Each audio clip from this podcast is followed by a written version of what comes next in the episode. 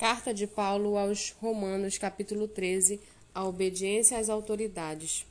Que todos estejam sujeitos às autoridades superiores, porque não há autoridade que não proceda de Deus, e as autoridades que existem foram por ele instituídas. Assim, aquele que se opõe à autoridade resiste à ordenação de Deus, e os que resistem trarão sobre si mesmos condenação, porque os magistrados não são para temor quando se faz o bem, e sim quando se faz o mal. Você quer viver sem medo da autoridade? Faça o bem e você terá louvor dela, pois a autoridade é ministro de Deus para o seu bem. Mas se você fizer o mal, então tenha medo, porque não é sem motivo que a autoridade traz a espada, pois é ministro de Deus, vingador para castigar quem pratica o mal. Portanto, é necessário que vocês se sujeitem à autoridade não somente por causa do temor da punição, mas também por dever de consciência. É por isso também que vocês pagam impostos, porque as autoridades são ministros de Deus, atendendo constantemente a este serviço.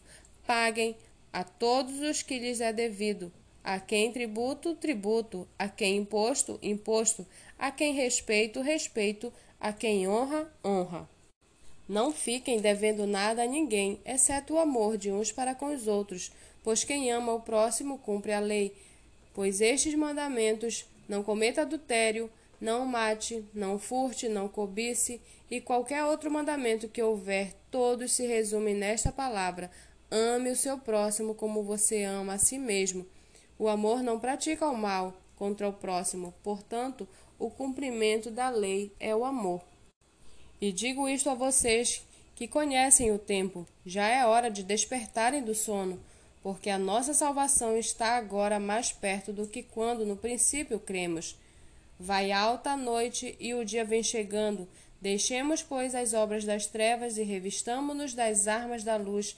Vivamos dignamente, como em pleno dia, não em orgias e bebedeiras, não em imoralidades e libertinagem, não em discórdias e ciúmes mas revistam-se do Senhor Jesus Cristo e não façam nada que venha a satisfazer os desejos da carne.